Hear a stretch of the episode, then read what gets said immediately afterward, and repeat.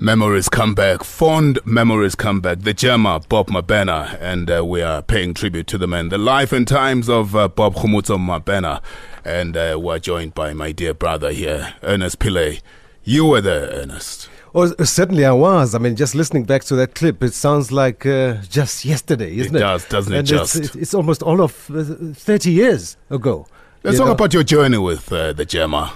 Uh, it was an interesting one, uh, uh, Wilson. As I was listening on my way here, uh, Bob uh, um, uh, um, uh, Di- uh, Ben also reflecting on, on, on the times, his times with uh, uh, Bob. I mean, uh, mine goes back to what 90, 91, 92 or so. when he 92. came through. Yeah, it was 92. ninety-two to Yeah. be exact. Yeah, you would know, uh, Wils.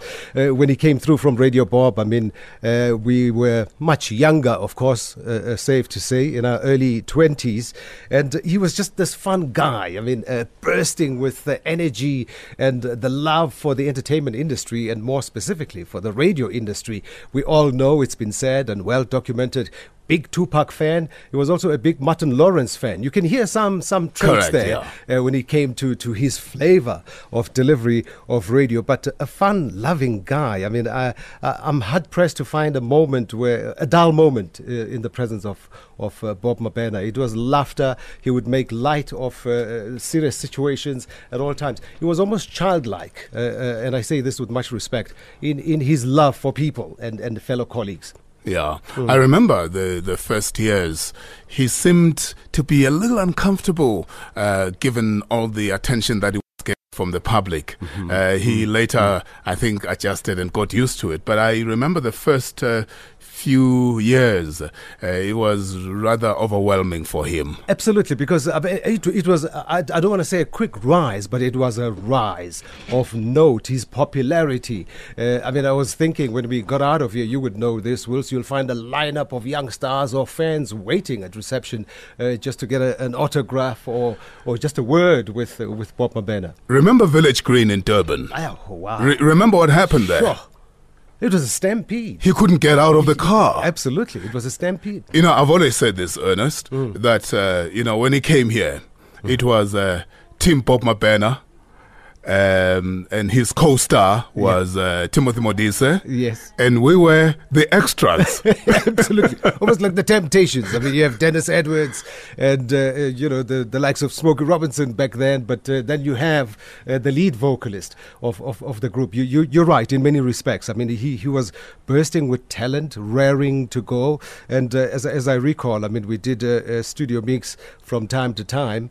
Uh, I would sit in for him, but on the rare occasion, uh, you know, uh, Melanie, very rare occasion, Melanie won't be there, and I, I did I think one or two shows with him. Uh, we, we we took an ad break and the ad break was all about him. You know, the three ads, at least in the ad break, was him doing the ads. I mean, uh, already you can tell there uh, the popularity. I mean, everybody in the industry, whether be it advertisers, wanted, wanted a piece of him. Yes. And uh, I jokingly said, "You don't have to say we'll be back after this because you ain't going nowhere. Even the ad break is Well, about you." I'll tell you what happened. Some years ago in the early 90s, I was uh, booked to do a voiceover. Yeah. And, uh, you know, he was uh, doing that job, but uh, on the day he was not around. So they asked me to come and uh, do the job. And uh, they wanted to know how much I would charge. And when I told them, they said, even Bob Mabena doesn't charge that much. You see, benchmark. so what does that tell you? Exactly, exactly right. He really Uh, was the standard. But, but but as you say, very very humble, uh, you know, uh, and overwhelmed, as you well put it, uh, uh, Wilson. Because uh, I, I I think that is the epitome of the fact that he was more immersed in the job. And all that popularity that we talk about, that you see uh, through the love that's being shown by the fans and people in the in the industry, as we are doing today, and uh, as, people have been coming forward since you know the sad news hit us on, on Monday or, or Tuesday or so, uh, is, is is the epitome of how much it was just about the job. The popularity was really cherry on top for him, at least. Correct, yeah. Mm. You know, he had that extra something. Yeah. You know, that, that extra something, you can't quite put it into words, mm. but when you see it, you know it. Uh, yep. Um, you know, he, he had that X factor, if you will. You know, you don't know him from a bar of soap, mm-hmm. but you know that this is somebody. You know, Bob Mabena walks into the room, mm-hmm. you don't know him from a bar of soap, Yep. but you know that this man is known for one thing or another where he comes from. Absolutely. And that was Bob Mabena. Absolutely. And it will soon become very clear uh, when you get to know that this is the man behind the mic. Uh, obviously, if uh, you put the face to the television screen, you would know who he is. But most importantly, you will put your pulse, your finger on the pulse uh, about, about the enormous talent that he had. Uh, you know, he was born for, for, for this thing, for, for, for radio. All he needed to do was sharpen the skills, and even that he, d- he did with much ease. Ernest, it's been great having you, man, and thank you for reflecting. And uh, those are the memories.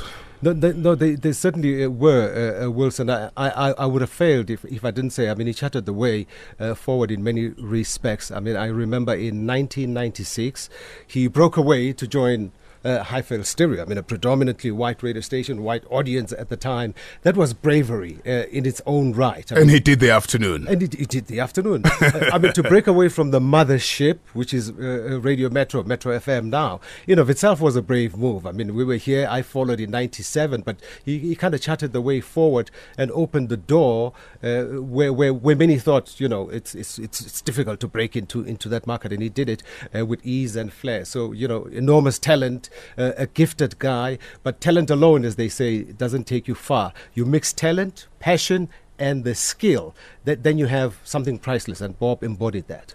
Thank you very much, sir. Thank you Sure. for joining us. We really appreciate it. You're welcome. Ernest Pillay.